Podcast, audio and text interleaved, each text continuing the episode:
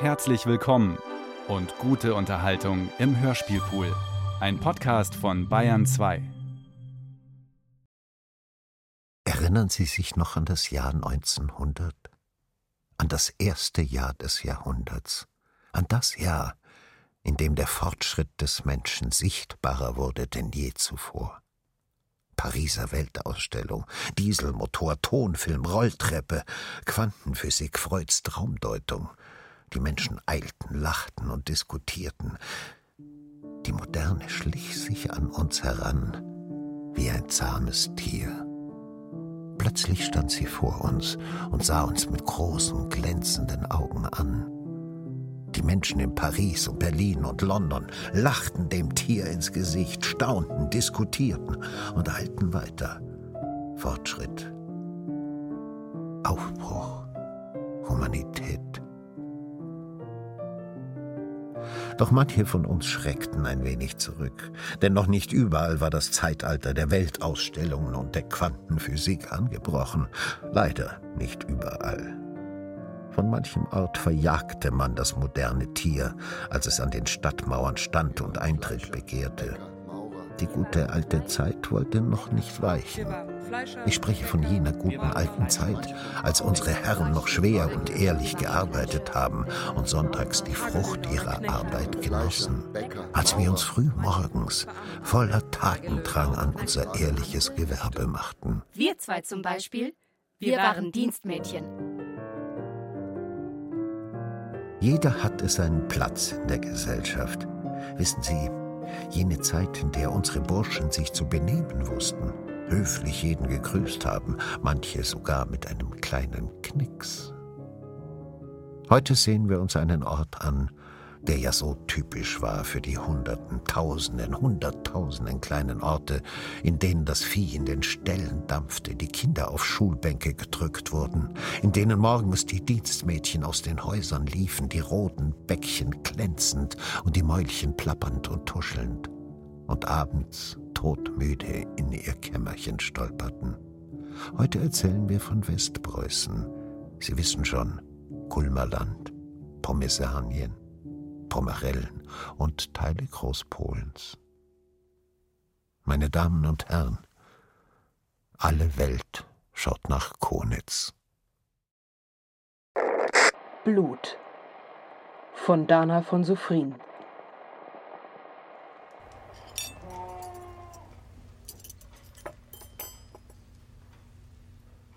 Habt ihr es gehört? Da ist einer aus Konitz verschwunden. Ernst Winter heißt er. Ernst Winter? Ein junger Mensch? Vom Gymnasium einer, den kennst du. So einer mit goldenen Knöpfen an der Kappe. Ein bisschen ein Stutzer halt, aber nicht unsympathisch. Kenn ich nicht. Der. Du, Adolf, du kennst doch den Ernst Winter. Wir kennen den Ernst Winter. Er hat bei uns schon oft Fleisch gekauft. So ein großer, hübscher. Er wohnt in der Pension vom Weber. Der taucht schon wieder auf. Dass dem nichts passiert ist. Es ist ja wahr. In Konitz gibt es so dunkle Gassen, dass jemand totgeschlagen werden könnte, ohne dass er es selbst merkt. Kannst du mir mal das Salz geben, Adolf? Der schläft wahrscheinlich seinen Rausch aus, der Rumtreiber.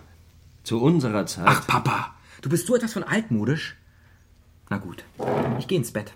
Ich hatte einen langen Tag. Vergiss nicht, morgen früh musst du ein Kalb aus der Schau holen. Das Geld lege ich dir raus. Gute Nacht, Moritz. So ist das in Konitz. Auch bei den Lewis.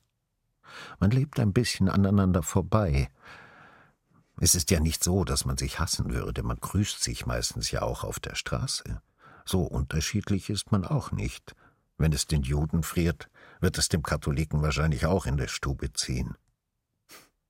Die Polen mögen die Deutschen nicht, die Altlutheraner mögen die Katholiken nicht, die Kaschuben versteht eh keiner, und wenn einer von den Christen verschwindet, ist es den Juden erst einmal egal.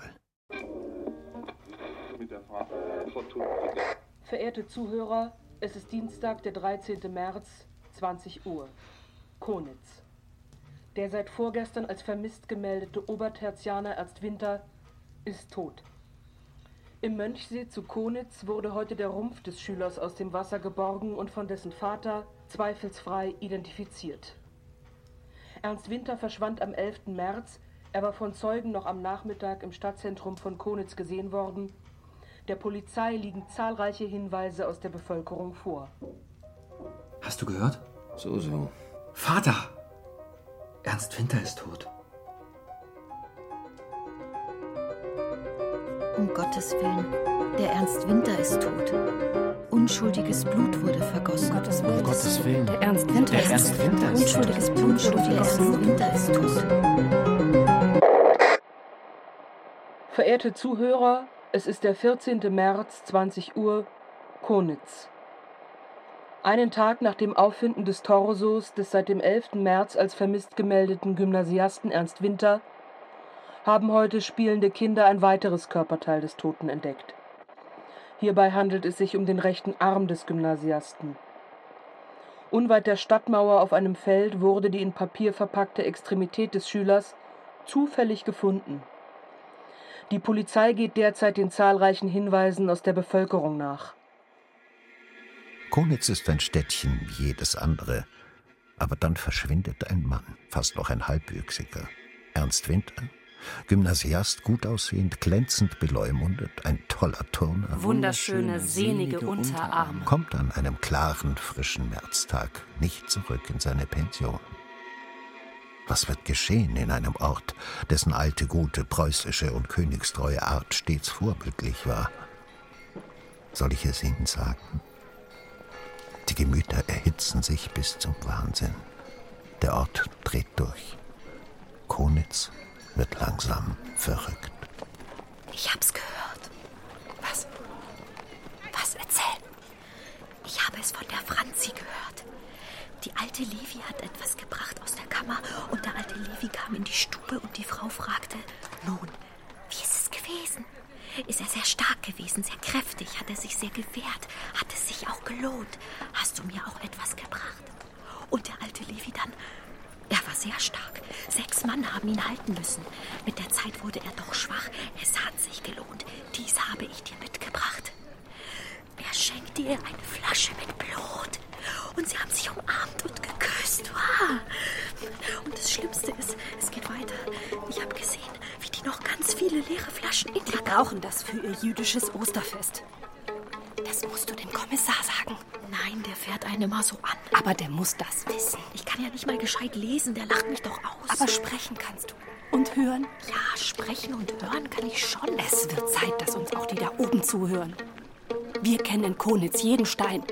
Ohne uns kriegen die gar nichts heraus. Der Kommissar ist ein Herr aus Berlin. Der hat bestimmt nicht viel übrig für uns. Aber Der muss dir zuhören, wenn du es doch gehört hast. ja, gehört schon, aber ich habe ja keine Beweise. Ja, aber, Oh, der glaubt mir ja eh nicht. Ja, aber, ich bin doch bloß ein Dienstmädchen. Der glaubt mir das nicht. ja, weil der mit den Juden unter einer Decke steckt.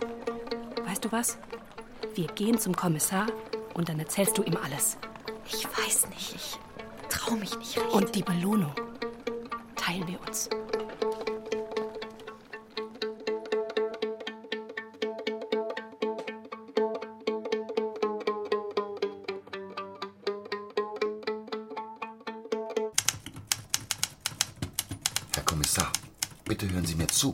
Es ist nicht das erste Mal. Hoffmann, was wollen Sie mir sagen?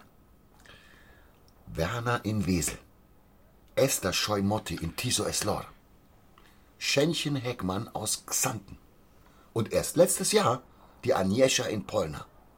Alle drei von ruchloser Judenhand geschlachtet. Ich verweise Sie gleich der Amtsstube, wenn Sie nicht mit diesem Unsinn aufhören. Das ist kein Unsinn. Wir müssen unsere Kinder schützen. Meine Tochter Anna fürchtet sich, auf die Straße zu gehen. Die Juden waren das. Mehrere von ihnen. Einer allein hätte einen wie den Ernst Winter gar nicht überwältigen können. Was sollen die Juden Ihrer Ansicht nach denn mit dem Blut machen? Ich weiß es nicht. Keiner weiß es. Die brauchen das für ihr Geschäft, sagt man. Die füllen es in kleine Fläschchen ab und es bringt ihnen Glück, sagt man. Die Juden sind ein zutiefst abergläubiges Volk. Die brauchen ab und zu das Blut. Das müssen sie doch wissen. Das Geschäft ging auch nicht mehr recht beim Levi, sagt man sich. Herr Hoffmann, ich frage Sie ganz offen. Handelt es sich bei Ihrer Aussage um den Versuch, einen Konkurrenten auszuschalten? Verkauft der Levi vielleicht ein besseres Fleisch? Was? Wollen Sie den Levi raushaben aus der Stadt? Ein besseres Fleisch? Ha, dass ich nicht lache. Schauen Sie, ich habe zwei Gesellen und ein Dienstmädchen. Der Levi hat gar keinen Gesellen mehr, schon seit Jahren nicht mehr. Nur seinen Sohn, der Moritz Levi, der mit dem Zwick auf der Nase. Verhören Sie lieber den? Nein, die meisten Konitzer kaufen bei mir, beim christlichen Fleischer. Wozu soll man beim Juden kaufen, wenn es auch beim Christen geht? Herr Hoffmann, Sie sind doch ein intelligenter Mensch. Wie können Sie an diesen Ritualmord-Unsinn glauben? Ich habe einen Beweis oder zumindest ein sehr starkes Indiz. Herr Kommissar, wie viel Belohnung wurde ausgesetzt zur Ergreifung des oder der Täter? 2000 Mark. Ja, und trotzdem dringt kein Verräter nach außen. Die haben sich gegen uns verschworen. Hören Sie? Die Juden dürstet es nach Christenblut. Ich bin selbst Fleischer. Ich kenne mich aus. Ich bin sofort nach dem Mönchsee geeilt, nachdem ich gehört habe, dass man dem Ernst Winter sein Leib aus dem Wasser gezogen hat. Ich durchbohrte den Sack mit dem Stock. Das Wasser war rötlich gefärbt. Man sah nicht die gewöhnliche Wasserfarbe, sondern etwas Rötliches, Blutiges. Dann nahm ich das Fleisch aus dem Sack. Ich habe alles gesehen. Da war kein Tropfen Blut mehr im Leib. Nee, kein Tropfen. Das Haupt sauber abgetrennt. Ich weiß, wie Sie's machen. Ich meine, dass der Zerteiler des winterschen Körpers schon manchen Christknaben getötet und zerlegt haben mag. So geschickt war er an dem Herr Fleischer Hoffmann, ich muss ja wohl sehr bitten. Sie und Ihre Schauermärchen aus dem Mittelalter. Ach, Sie machen einen sauberen Schnitt in den Hals, dann sammeln Sie das Blut. Der Schnitt, durch welchen der Kopf vom Hals getrennt worden, ist der richtige Schächterschnitt, wie ihn der jüdische Schächter zu machen pflegt. Und der christliche Schlachter ist nicht in der Lage zu einem solchen Schnitt, mit welchem Kopf und Hals sauber durchtrennt werden? Oder was? Als Fleischer habe ich stets ununterbrochen Gelegenheit, das Schächten der Tiere zu sehen. Früher pflegten die Schächter die Kälber in der Weise zu schächten, dass sie das lebende Tier mit den Hinterfüßen aufhingen, so dass der Kopf nach unten ging, welcher festgehalten wurde. Der Schächter schnitt. Wollen Sie nun aufhören? Sie blockieren meine Ermittlungen mit Ihrem Unsinn. Er schnitt dann unterhalb der Kehle mit einem scharfen Messer den Tieren den Hals durch. Ganz ebenso denke ich mir die Ermordung des Winter.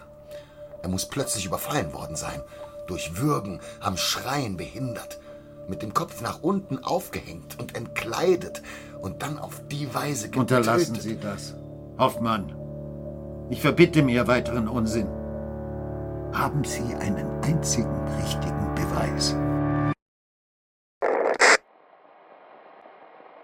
Verehrte Zuhörer, es ist der 19. März, 20 Uhr. Konitz.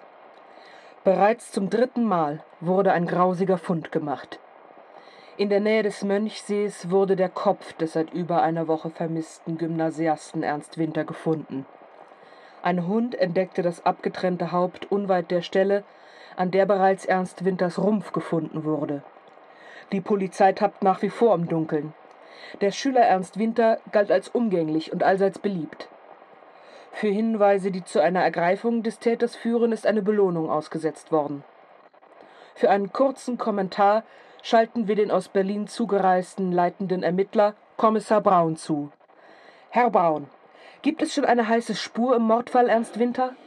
Das muss ich verneinen. Derzeit geht die Polizei Hinweisen aus allen Richtungen nach. Derzeit wissen wir nur, dass Ernst Winter aller Wahrscheinlichkeit nach erwürgt worden ist. Aber die Leiche soll doch völlig blutleer gewesen sein und Ernst Winters Kehle soll von Ohr zu Ohr durchgeschnitten worden sein. Gnädige Frau, das sind Spekulationen, die ich während der laufenden Ermittlungen weder bestätigen noch widerlegen mag. Wie gesagt, wir ermitteln in alle Richtungen. Aber wer könnte ein Interesse daran gehabt haben, den jungen, gut aussehenden, allseits beliebten Gymnasiasten zu ermorden? Sehen Sie, Ernst Winter verkehrte in vielerlei Kreisen in dieser Stadt. Mehr möchte ich dazu nicht sagen. Auf Wiederhören. Die Juden waren's! Die Juden waren's! Die Juden waren's! Die Juden waren's! Die Juden waren's! Die Juden waren's! Die Juden waren's! Die Juden waren's! Die Juden waren's! Die Juden waren's!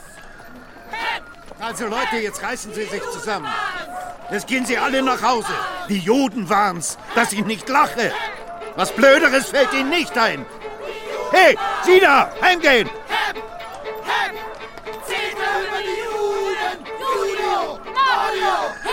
Los! Sind Sie der Kommissar Braun aus Berlin? Der bin ich. Ich muss Mitteilung machen, Herr Kommissar. Ich höre, aber ich sage Ihnen Wie vielleicht, ein wenn... Stück Vieh haben Sie ihn geschlachtet. Nach jüdischem Ritus haben Sie ihn geschlachtet.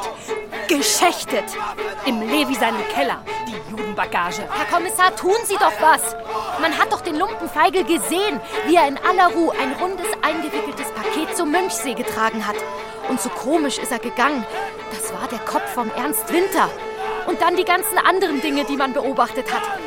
Untersuchen Sie den jetzt. Nehmen Sie den Lumpenfeigel fest, Herr Na Kommissar. freilich, der wird halt besoffen gewesen sein, der Lumpenfeigel.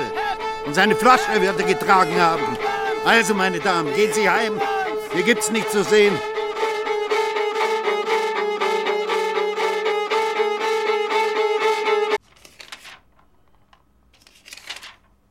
Kamina, Sie sind jüdischer Religion, 26 Jahre alt. Was denken Sie? Wieso habe ich Sie zu mir gerufen? Ich kann mich nur einer Sache ersinnen, für die Sie mich hierher gerufen haben, und sie ist völlig harmlos. Sie geschah in der Woche nach dem Mord. Der Bauer Hellwig kam zu mir und wollte sich das Geld für das Getreide geben lassen. Er sagte zu mir, Sie sehen so erfroren aus. Und ich sagte zu ihm, Sie sehen so frisch und gesund aus, Ihnen spritzt das Blut nur so aus dem Gesicht. Ihnen spritzt das Blut so aus dem Gesicht? Das sagten Sie wohl, weil es im Winter war, im Frost. Und dann sollen Sie gesagt haben, Sie taugen dazu. Das kann nur eine Fantasie des Hellwigs sein. Wie sollte ich dazu kommen, das zu sagen? Sie sollen da noch mehr gesagt haben, auch, dass das Blut so teuer ist. Ich kann mich auf solche Sachen nicht besinnen. Ist es denkbar, dass Sie einen solchen Unsinn gesagt haben? In diesem Jahr ist das Blut so teuer. Es kostet eine halbe Million. Nein, eigentlich nicht. Kamina, Sie sind jüdischer Konfession. Halten Sie es für denkbar, dass, wenn das gerade hier verbreitet ist, die Juden Blut brauchen, zu irgendwelchem Zweck? Dass sie hierüber Scherze machen? Nun, das wäre gerade nicht schön, aber es könnte vorkommen, dass jemand sich nichts dabei denkt. Meine Frage ging dahin, ob Sie es für denkbar halten, dass Sie als jüdischer Mann einen derartigen Witz machen, wenn die Gemüter erregt sind, und zu einem Bauersmann sagen, dies Jahr ist das Blut so teuer. Es kann möglich sein, dass ich einen solchen Witz eventuell machen würde.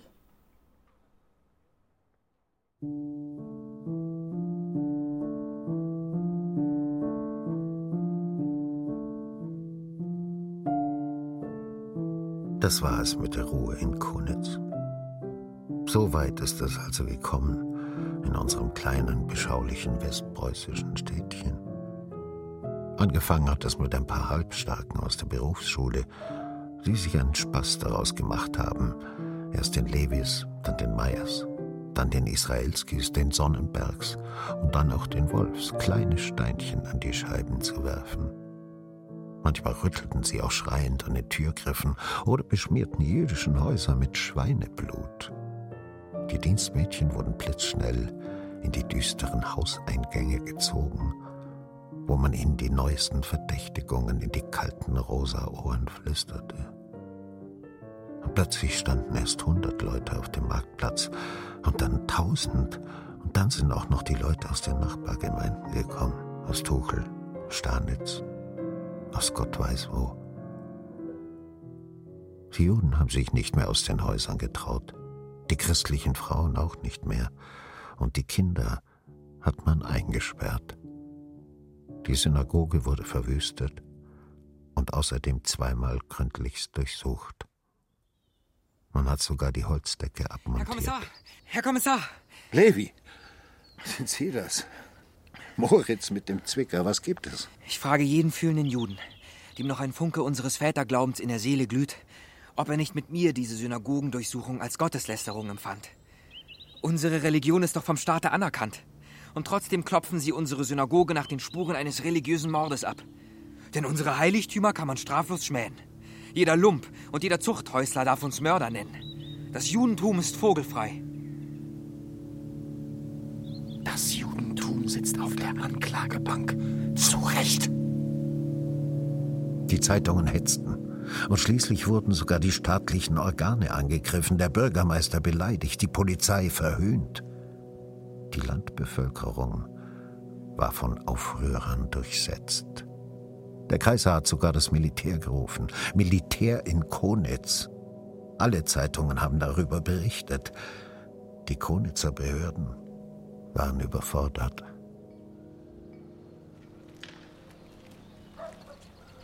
Alex Prinz? Alexander. Gut. Alexander.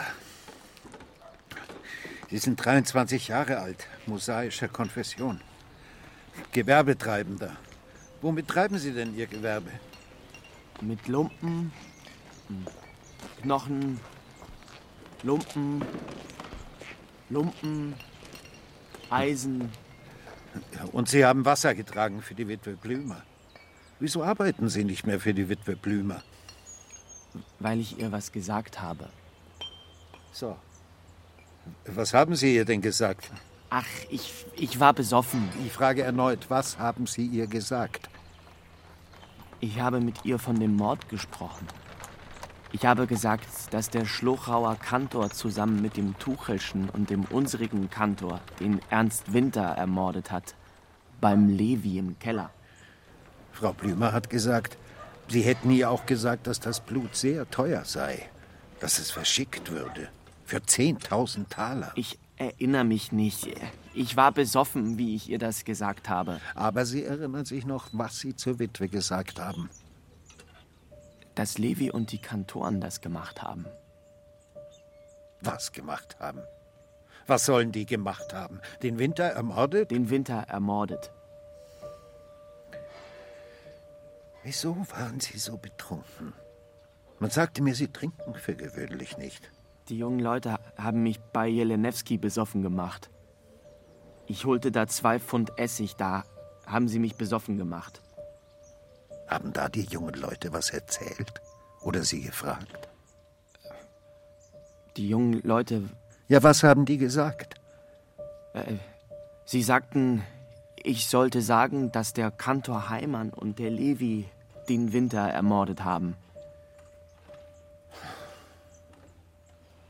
Ist es wahr, dass man Sie den dummen Alex nennt? Ja. Man nennt mich wohl so in Konitz. Sind Sie so dumm? Sie können ja rechnen und zählen und schreiben. Sie treiben ja Gewerbe. Ja, ich kann rechnen und zählen. Hm, Manchmal hilft mir die Mutter. Ist es wahr, dass Ihre Mutter Sie verprügelt hat, nachdem Sie mit der Witwe Blümer geredet haben? Sie hat mir wohl eine mitgegeben. Witwe Blümer ist sofort zu Hoffmann gelaufen und hat ihm alles prühwarm erzählt. Herr Prinz, wissen Sie, was es heißt, einen Eid zu leisten? Ja? Ja, was heißt das?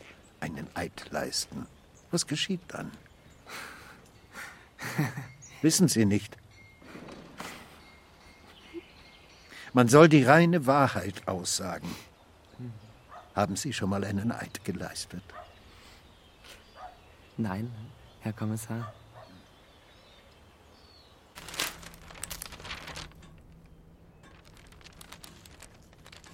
Die Juden brauchen Christenblut. Jedes Osterfest fangen sie ein Christenkind weg, um einen Ritualmord zu begehen, und wenn bei dem Prozesse nichts herauskommt, es soll und darf nichts herauskommen, weil es die Staatsräson verbietet, um zu ihrem Pessachfeste Christenblut zu haben, um ihre Matzen anzumachen, um die vier Becher Wein damit zu färben. Also sowas. So ein Unsinn. Wie kannst du diesen Quatsch nur lesen? Hier steht's doch schwarz auf weiß. Die Juden müssen, scheint es, ein Christenkind opfern, um ihr Pessachfest zu begehen. Das ist ja allerhand. Du glaubst auch jeden Scheißdreck. Ritualmord, Osterfest, Christenkind. Der Ernst Winter war ein ausgewachsener Mensch. Und wenn schon. Uah, sind die boshaft, so verworfen, so gemein. Das ist also der Dank dafür, dass Sie unter uns leben. Jetzt aber genug mit dem ganzen albernen Aberglaube. Mensch, du glaubst wahrscheinlich auch noch an den Osterhase. An Ostern machen die Juden Soße aus dem Christenblut. Oder sie backen ihre Matzen damit. Und hier steht's. Manchmal essen sie auch das Herz von Christenkindern. Ist das nicht ein Skandal? Oder sie waschen sich mit unserem Blut, um sich von ihren Sünden reinzuwaschen. Pfui! Oh, die Juden! Das Blut von Christen soll sogar den Gestank der Juden wegmachen. Haben wir es jetzt? Und jetzt raus, jetzt legst du deine dumme Zeitung weg, du bist zum Arbeiten hier. Der junge Levi kommt gleich wegen dem Kalb. Hepp! Hepp!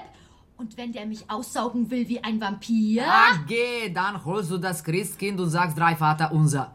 Wo hast du die Zeitung überhaupt her? Die verteilen sie auf dem Marktplatz. Staatsbürgerzeitung, was ganz Seriöses. Oh, ganz wohl ist mir nicht. Jetzt hältst du aber wirklich deinen Mund. Die Levi sind ganz anständige Leute. Dem Alten hat schon mein Vater Vieh verkauft. Ruhig und solide sind sie. Und schau, ah, da kommt er schon, der junge Levi, zu Fuß. Sieh nur ein bisschen niedergedrückt schaut er schon aus. Dabei ist er ja eigentlich ein schöner Mann. Die ganzen Gerüchte werden dem schon zu schaffen machen. Ach, der macht mir heute einen guten Preis. Da kannst du Gift draufnehmen. Dem verkauft ja keiner mehr was seit der Geschichte mit dem Ernst Winter. Nee, nee, nee, nee, nee. Ja, ja, grüß dich, Herr Levi. Kommen Sie rein.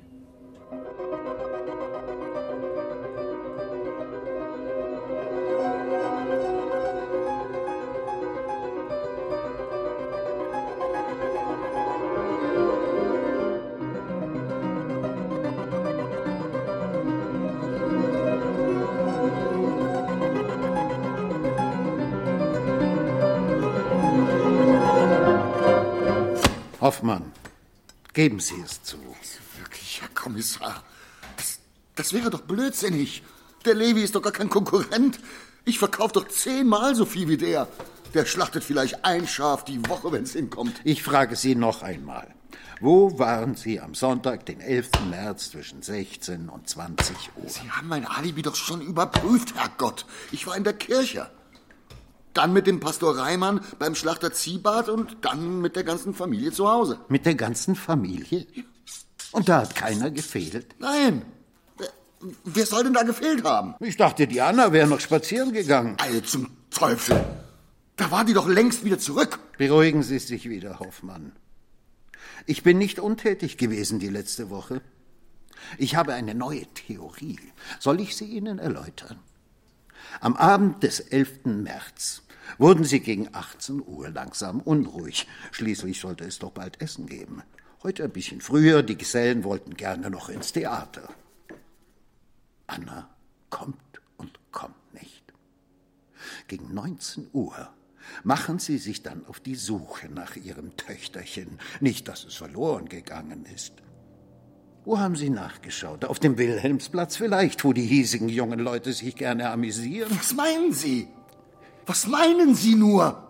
Also, Sie finden die kleine Anna nicht auf dem Marktplatz und auch nicht in der Danziger Straße. Ist ja nicht schlimm. Ist ja erst 19 Uhr. Sie ist ja schon 15. Sie ist erst 14. Sie ist 14. Sie laufen herunter zum Marktplatz. Auch dort ist sie nicht. Gut. Dann eben die Konviktstraße herunter. Vielleicht ist Klein Anna ja zum Mönchsee gelaufen, um dem Schmelzwasser zuzusehen. Bei den Russen gibt es ganze Bücher, die nur davon handeln, wie die Leute der Eisschmelze zuschauen. Das ist ein ganz schönes Spektakel. Aber doch nicht im Mönchsee, da, da passiert gar nichts. Die Eisschicht verschwindet einfach Sie langsam. suchen die kleine Anna am Mönchsee. Auch am Ufer steht sie nicht bei den anderen Mädels und Jungs aus ihrer Klasse. Sie gehen noch ein paar Schritte.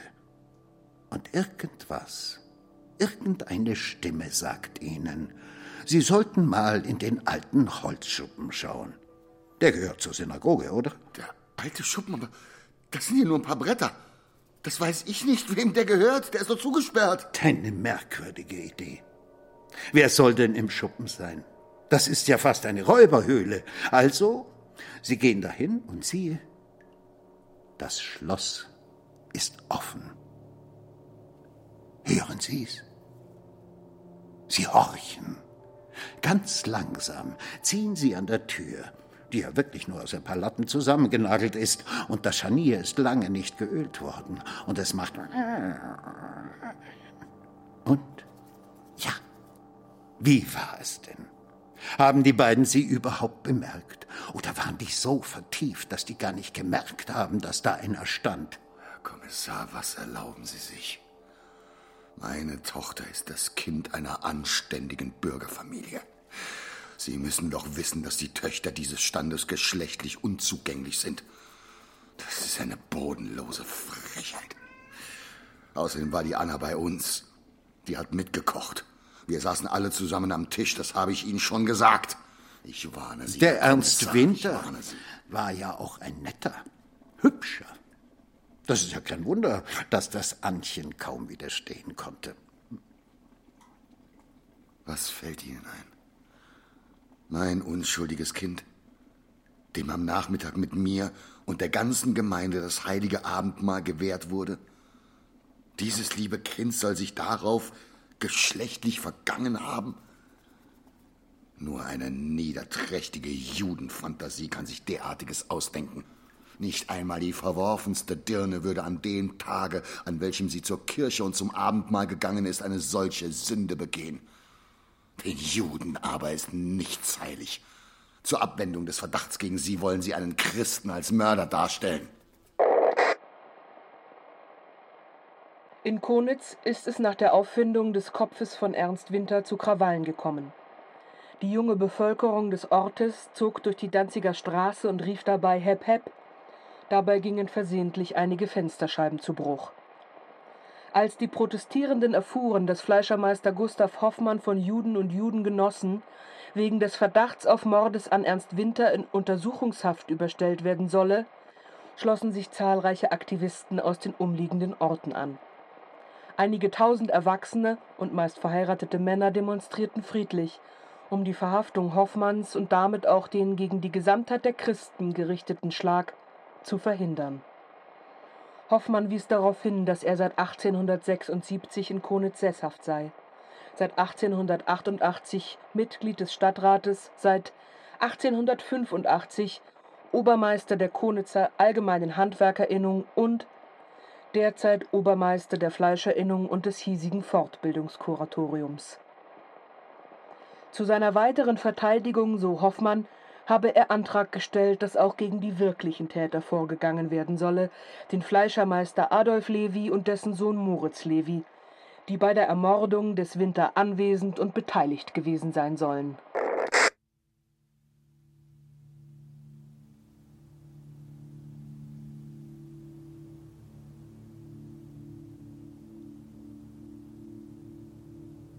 Es ist möglich, dass er mich gegrüßt hat und meine Freunde gekannt hat, die mich kennen. Vielleicht auch mit mir gesprochen. Aber nach meinem Wissen habe ich den Ernst Winter nicht gekannt. Wirklich nicht. Ich kann mich an keine Begegnung mit dem Ernst Winter erinnern. Ich bitte Sie, sehen Sie mich nicht so an. Ich habe. Sie glauben doch diesen Blödsinn nicht. Dass wir Juden Christen. Das glauben Sie doch nicht. Ich habe den Ernst Winter doch gar nicht gekannt. Bitte, bitte glauben Sie mir. Können Sie sich vorstellen, was bei uns los ist in dieser Geschichte? Meine Mutter weint den ganzen Tag. Den ganzen Tag weint sie, weil sie es einfach nicht verstehen kann, wie gemein die Leute sind. Keiner grüßt sie mehr auf der Straße. Die Leute drehen sich weg und tuscheln. Und mein Vater muss ein Geschäft zumachen, weil bei uns keiner mehr ein Fleisch kauft. Und dabei sind wir doch anständige Konitzer Bürger. Wir haben doch niemandem etwas getan. Wir haben doch mit der Sache nichts zu tun. Ich kannte den Ernst Winter ja nicht einmal. Bitte glauben Sie mir. Ich sehe doch, dass Sie ein guter Mensch sind und nicht wollen, dass das Unrecht gewinnt. Und wie ich um sieben hinkomme in den Hausflur, da höre ich ein Geräusch. Und wie ich in die Wohnstube gehe, so ein Gewinsel. Ganz erbärmlich. Gut, dass Sie mich fragen. Ich krieg ja doch so einiges mit. Und nach einer Zeit kam der Moritz Levi mit dem Nasenzwicker aus der zweiten Stube. Da äußerte der alte Levi zu seinem Sohne, wir brauchen Blut. Ja. Und die Frau Levi rief, welcher Mord ist passiert? Ganz scheinheilig war sie. Nein, nein, kein Missverständnis. Ich habe genau hingehorcht. Der Kopf ist zu schade für den Mörder, dem muss bei lebendigem Leibe jedes Gliedchen zerbrochen werden, hat sie gesagt. Mein Sohn, sagte die Frau Levi, kann nicht mehr essen und nicht mehr trinken. Er ist wie zerschlagen. Der liebe Gott erbarme sich meines Sohnes und meines Mannes. Das hat sie gesagt. So etwas von scheinheilig. Also, dass sie sich nicht schämt, die böse alte Hexe. Was wollt ihr von mir? Dich hat niemand gefragt. Sag lieber, wo du den Ernst Winter gelassen hast. Wer seid ihr? Ich habe mit dem Winter nichts zu Sei schaffen. bloß still, mit dir reden wir gar nicht. Ich helfe bei den Ermittlungen. Ich bin hier unverzichtbar. Ich werde bald nach Berlin fahren. Die Juden verfolgen mich. Wer verfolgt Sie? Haben Sie Drohbriefe erhalten? Ich habe es von anderen Menschen erfahren. Ich habe gehört, wie der alte Levi im Laden gesagt hat. Die Juden brauchen Blut. Aber Sie müssen sich täuschen. Mein Vater würde nie und so dann etwas habe behaupten. ich meinen ganzen Mut zusammengenommen und gefragt, wozu brauchen die Juden Blut? Er sagte, sie müssen Blut haben. Dazwischen waren habe ich noch gefragt, Worte, die habe ich nicht verstanden. Dann Ernst hörte ich Leine, Fesseln da und Mönchsee. Einer hat gesagt, der Sohn ist gut zum Schlachten. Und Ich ein anderer, ach was, er Wie ist ich hinkam, mager. traf ich den alten Levi alleine. Da war ein Blut. Stuhl am Fenster Dann kommt und neben ihm noch ein in Stuhl. Da sagte er, Fräulein, setzen. Sie sich einen Da Augenblick. drehte die Frau Levi mir den Rücken und sagte, das kommt im ganzen Leben nicht heraus, denn die jüdische Gemeinde ist sehr reich. Was? Meine Mutter soll so etwas gesagt Das haben? hat der Ernst Winter jetzt davon, dass er sich mit den Juden eingelassen hat. Fiel mir das Gewinsel ein. Nun seufzte ich so schwer und sagte, Ich weiß nicht, wer Ernst Winter ist. Ich habe Gründe gesagt, dass der Nachbar gesagt hat, Wer hast du den Ernst Winter gelassen, Vater? Bitte hört auf! Moritz Levi. Wo hast du den Ernst Winter gelassen? Ich kenne ihn nicht! Ich gab keine Antwort. Moritz Levi. Wo hast du den Ernst Winter gelassen? Ich kenne ihn nicht! Bitte lasst mich in Ruhe! Moritz Levi. Wo hast du den Ernst Winter gelassen? Ich weiß nicht, wer Ernst Winter ist. Ich habe ihn doch gar nicht gekannt, bitte. Bitte glauben Sie mir. Hört auf! Geht weg! Nein! Ich kenne ihn nicht! Bitte! Bitte lassen Sie mich in Ruhe! Ich kenne den Ernst Winter nicht! Bitte nicht! Levi. Nein! Wo hast du den Ernst Winter gelassen? Verehrte Zuhörer, es ist der 26. März, 20 Uhr. In den zurückliegenden 16 Jahren sind in Preußen drei Morde geschehen, die niemand aufdecken konnte. Alle drei Mordtaten sind durch die Art der Ausführung und die Begleitumstände auffällig und bis heute in ein rätselhaftes Dunkel gehüllt. Alle drei Morde sind durch eine eigentümliche Tötungsart verübt worden, durch einen einzigen Halsschnitt mit Hilfe eines extrem scharfen Messers. An den Tatorten wurden keine Blutspuren gefunden, auch die völlige Blutleere der Leichname fällt auf und in zwei Fällen die geradezu kunstvolle und fachgemäße Zerlegung der Leichen und die Auslösung der Glieder aus den Gelenken durch haarscharfe Schnitte. Maslov. Erzähl mir, was du gesehen hast. Da, hast du das Heidelbier. Magst du auch was essen? Gerne, Herr Hoffmann. Also, du musst mir erzählen, was du gesehen hast. Es ist von großer Bedeutung. Ich hoffe, ich kann Ihnen helfen. Also, die ganz kurze Fassung. Ich kam von der Kneipe nach Hause und ging beim Uhrmacher die Straße entlang. Da habe ich eine Prise genommen aus der Schnupftabakflasche. Schwupps, da fiel mir der Pfropfen herunter auf das Trottoir. Da habe ich natürlich nach dem Pfropfen gesucht. Und dann? Da bückte ich mich und ich stand genau vor dem Levi seinem Haus. Und da sah ich unten am Fenster ein Licht schimmern. Dann war ich ganz leise, hörte Stimmen. Ich guckte hinein in den Keller und guckte und guckte, konnte aber nichts verstehen. Und dann sah ich diesen Mann. Ja. Wer war der Mann? Es war ganz dunkel. So richtig konnte ich es gar nicht sehen. Es war schönes Wetter und Mondschein.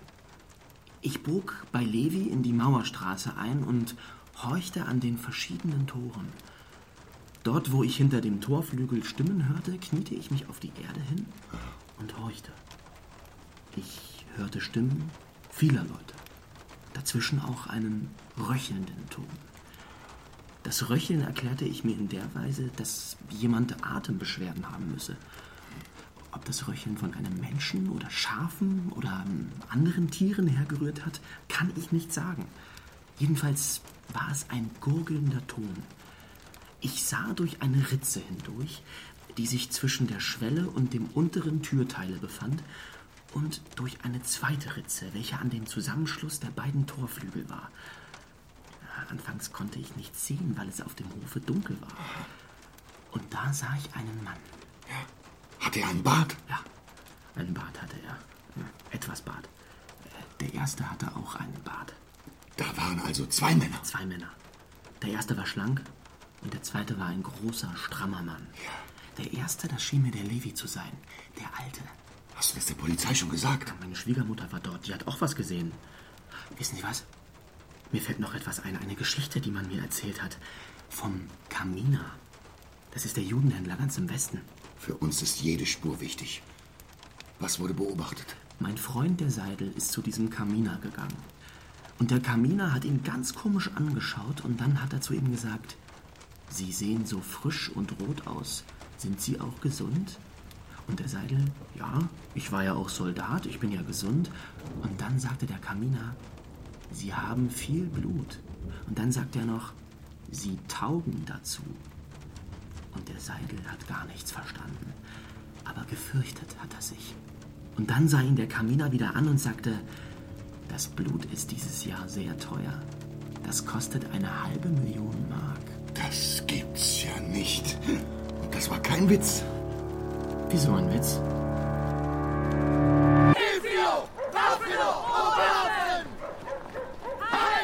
Der Mord an dem Konitzer Gymnasiasten gibt weiterhin Rätsel auf. In allen drei Fällen scheinen die gewöhnlichen Motive Die wie! Totschlag, Totschlag, Racheakt, Raubmord oder Lustmord. Die Juden hassen uns, obwohl wir so gut zu ihnen waren. Umstände ausgeschlossen. Augenscheinlich wurde in allen drei Fällen Blut gewonnen, darauf deuten die Schnitte hin, aber auch die Tatsache, dass alle Körper komplett ausgeblutet waren. Teile der Bevölkerung machten die Behörden darauf aufmerksam, dass der Halsschnitt in allen drei Fällen große Ähnlichkeit mit dem Schächtschnitt aufweist, mit dem die Juden rituell ihr Vieh schlachten. Es wird uns nicht gelingen, die beiden zurückliegenden Morde aufzuklären, aber es wäre fatal, wenn auch der Fall Ernst Winter dem Vergessen anheimgerät. In Konitz lebt ein jüdischer Schlachter, den nicht wenige verdächtigen. Andere Teile der Bevölkerung halten die Juden einer solchen Mordtat nicht für fähig und nehmen sie leidenschaftlich in Schutz. Wir haben nun aus Berlin einen Sachverständigen hier im Studio, Dr. Mittenzweig. Guten Abend, Herr Doktor. Guten Abend. Sie haben sich mit dem jüdischen Ritual des Schächtens vertraut gemacht? Ja, ich, ich bin nach dem Viehhof von Berlin gefahren und habe von dem alten Schächtmeister dort ausgebeten, zu sehen, wie geschächtet wird. Und ich bin ihm dankbar dafür. Was haben Sie beobachtet? Also es war wirklich sehr interessant. Der Schächtmeister vollführte die Schächtung an einem sehr starken, wilden Tier. Einem Bullen, der direkt von der Weide gekommen war. Ich war erstaunt, wie elegant eigentlich die ganze Sache vor sich ging. Es wurde dem Tier eine Schürze vorgebunden und an einem Strick wurde es vor das Schächthaus geleitet, wo eine Menge Felle von frisch ausgeschlachteten Tieren hing und es sehr stark nach Blut roch. Ich dachte, er würde ein großes Lamento machen, aber er rührte sich nicht. Er verhielt sich ganz ruhig. Und dann? Dann wurden ihm Fesseln angelegt, sehr dicke, eiserne Fesseln und, und zwischen den Vorder- und Hinterbeinen durchgezogen und dann in der Mitte mit einem Instrument eingehakt. Es wurden langsam die Füße zusammengezogen und dann knickte er zusammen, stürzte hin auf einer Seite, wobei man ihm noch behilflich war, dass er nicht etwa stark hinfiel. Dann wurde er etwas angezogen und der Kopf nach hinten gebeugt, nicht etwa gespannt. Der Hals trat aber gut heraus. Der Schächtmeister trat herein mit einem großen Messer und fuhr zweimal über den Hals. Da war es geschehen. Das Blut spritzte nicht, es, es sprudelte heraus wie aus einer Quelle, aber ohne weiter hochzugehen. Es rieselte. Das Tier verhielt sich ganz ruhig. Nach zwei Minuten beging es eine krampfhafte Bewegung und es war verreckt. Der Schächter reinigte dann das Messer und sah nach, ob es schartig war. Und da es nicht schartig war, war die Sache, wie man so sagt, koscher. Auf diese Weise hat man wohl auch Ernst Winter geschächtet. Keineswegs. Wenn der Verstorbene koscher geschächtet worden wäre, ja, dann hätten wir einen viel glatteren Schnitt an der Leiche.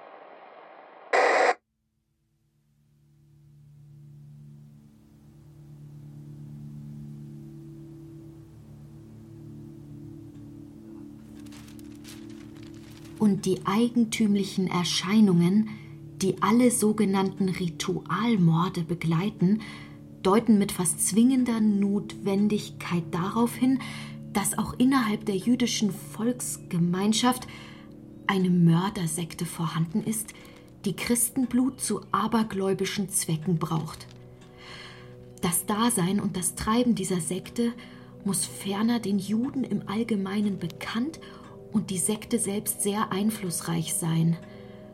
Auf andere Weise lässt sich nämlich die Tatsache nicht erklären, dass nach Bekanntwerden jedes sogenannten Ritualmordes sofort die ganze jüdische Presse und die Juden aller Stände in dem betreffenden Lande, ja das Judentum der ganzen Welt, sich in die Bresche wirft, um eine Entdeckung der Mörder zu hintertreiben.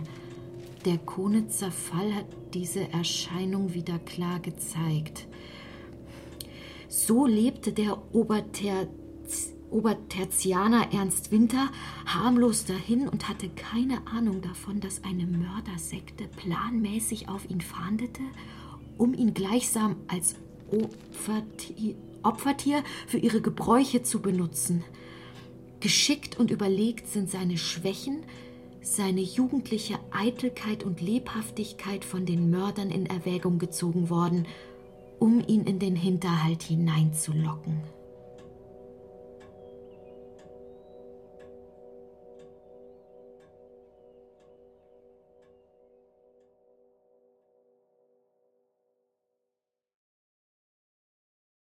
Es ist möglich, dass er mich gegrüßt hat und meine Freunde gekannt hat, die mich kennen.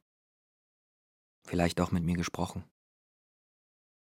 Aber nach meinem Wissen habe ich den Ernst Winter nicht gekannt.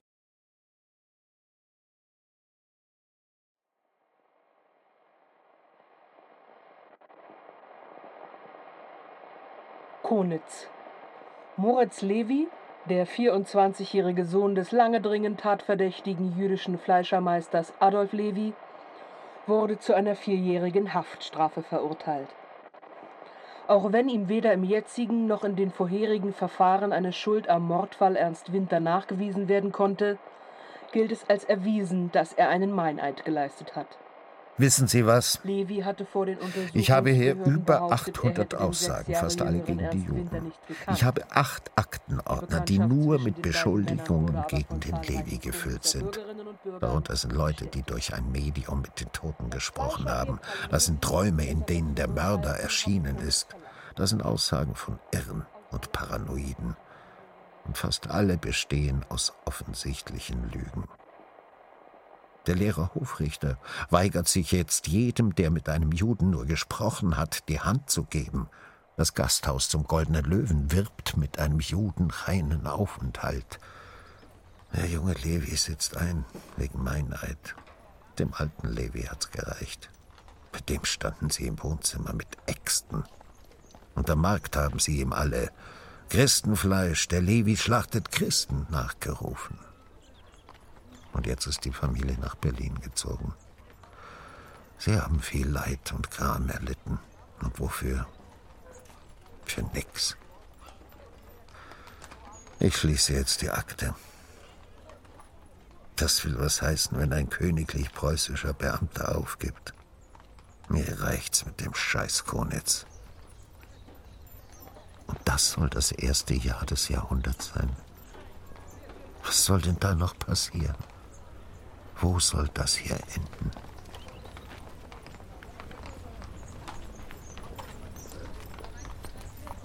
Taxi. Taxi.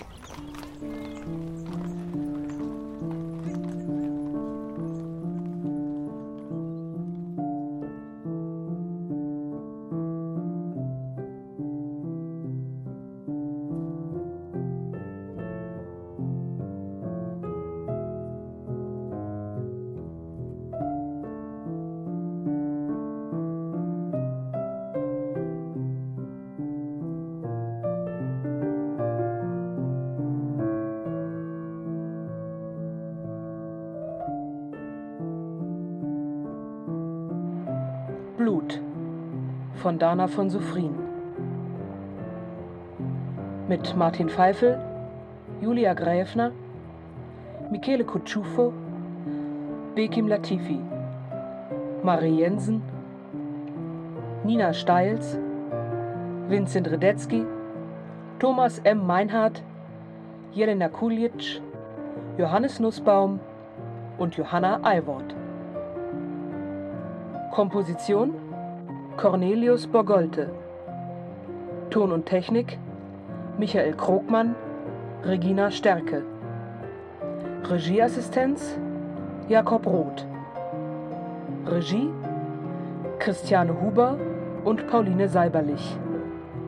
Produktion Bayerischer Rundfunk 2022. Dramaturgie Katja Huber